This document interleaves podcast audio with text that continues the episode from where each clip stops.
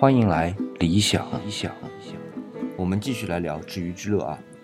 这一章的标题呢叫《哥白尼与内尔前庭》。光看这个标题啊，有点不知所以。别急啊，听我慢慢道来。不过呢，我还是喜欢把章节讨论的结果先告诉大家啊。章节最后说的啊，人类在最近一万年间，在不断觉醒的理性中突破了感官的限制。作者在这里甚至用了“僭越”这个词啊，可见在他眼里，这个突破的程度是违背了自然的规律的。而这种突破的程度呢，直接的后果就是毁坏了地球，然后只能逃亡，甚至是人类连自己的灭亡，可能都源于觉醒的理性。那这里补充一下啊，书里提到呢，人类有三百万年的历史，而我在之前的章节当中呢，提到人类有四百五十万年的历史。这两者没什么差别啊，是对于初期人类的定义不同而已。那回到正题，书里说到的理性觉醒究竟是什么呢？先不急啊，等我从头说起。那还记得这个章节让人犯迷糊的标题吗？哥白尼和内耳前庭。要不啊，就从内耳前庭说起吧。那我们的耳朵结构啊，从外到内分别是外耳、中耳和内耳。哎，中耳炎就是中耳这个部分发炎。那么我们说的内耳呢，就是比这个中耳更深。那么在内耳里啊，有个很小的器官叫前庭。通常来说呢，它是让人保持平衡的器官，但是可能事实上没那么简单。有一种病啊，叫美尼尔氏综合症，我不知道你是否了解啊？就是因为这个内耳里的前庭器官出了点问题，不工作了，人就会觉得天旋地转，无法站立。那问题就来了。为什么前庭不工作了，人就会觉得天旋地转了呢？哎，对了，就是因为地球就是在转的呀。为了探知地球在高速运转，经历了一代代科学家不断的认知升级，才让今天的人们接受了地球是旋转的。我刚才在说地球在旋转的时候，大家一定不觉得我在瞎说，这就是伟大的前辈们不懈努力的结果啊。其中呢，得提到两个人，一个。我们现在非常熟悉的哥白尼，另外一个呢是在哥白尼之前将近一千四百年的托勒密。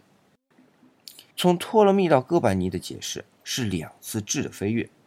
这里理想不得不插一句啊，这里要加个定语，那就是在西方，因为在中国出现类似托勒密这样的理解要比托勒密早将近一百年左右，是在中国的西汉。那回到书里啊。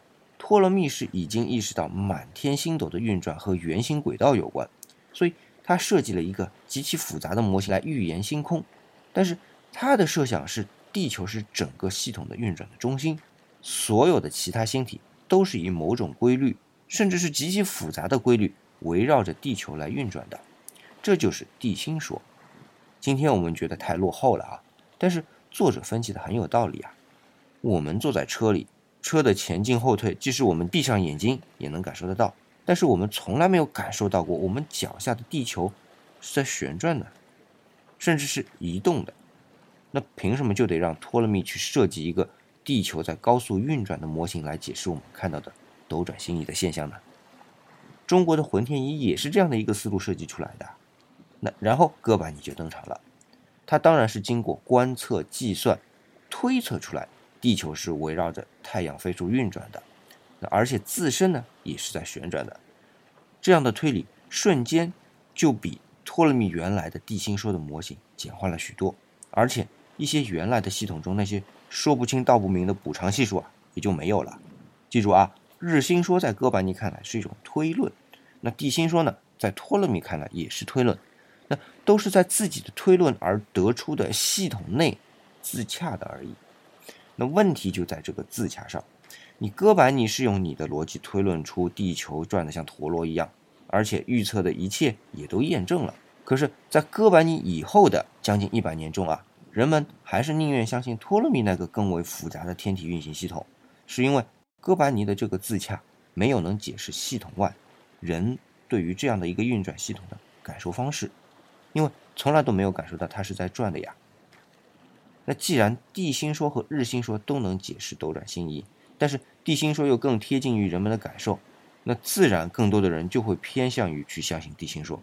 要知道，托勒密自己为了能把预测搞准，也用了很多并不舒服的补偿方法，而且在其后的两百年间啊，还有人不断的去修正这个系统。那原因呢？除了宗教信仰的部分以外啊，直观的感受也是很重要的部分。那回头再去看美尼尔氏综合症，当前庭这个器官因为比如水肿失去了它的平衡功能之后，天旋地转，是不是就是我们对于地球自转和公转的感受了呢？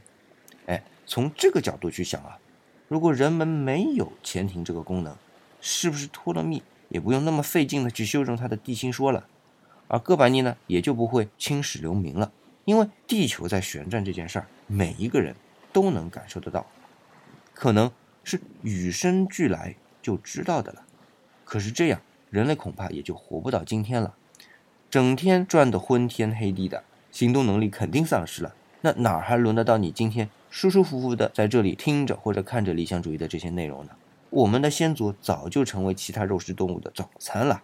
也就是说，前庭功能是人类得以存活，或者换个词儿啊，叫存在得以延续的保护机制。而哥白尼的日心说，正是从认知层面跨越了前提功能的保护设定，而且这个保护可能不仅仅是单向的，而是双向的。这个后面会说到啊。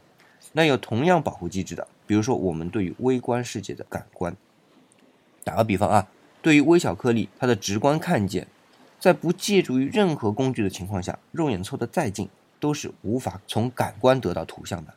那再比如说光谱，红外、紫外波段以外的光谱，肉眼也是无法成像的。还有比如声波，蝙蝠、海豚能听到的音频，人耳又是毫无知觉。那作者到这里呢，就指出了他一直提倡的一个观点啊。地弱代偿，似乎相对较早演进出的存在形态，对于感知能力呢越高，而越晚演进出的存在形态呢，感知力啊就越低。但是这次呢，作者的观点不只是停留在这里，而是又进了一步，提出一个问题啊，是不是我们现在感到的，也是我们制造出的地球生态的生存危机？正是因为像哥白尼那样。让我们的认知跨越了演化中对于我们的限制而产生的呢？这可能就是前面提到的这种设置的双向保护中，除了对于自身保护的另外一个方向吧。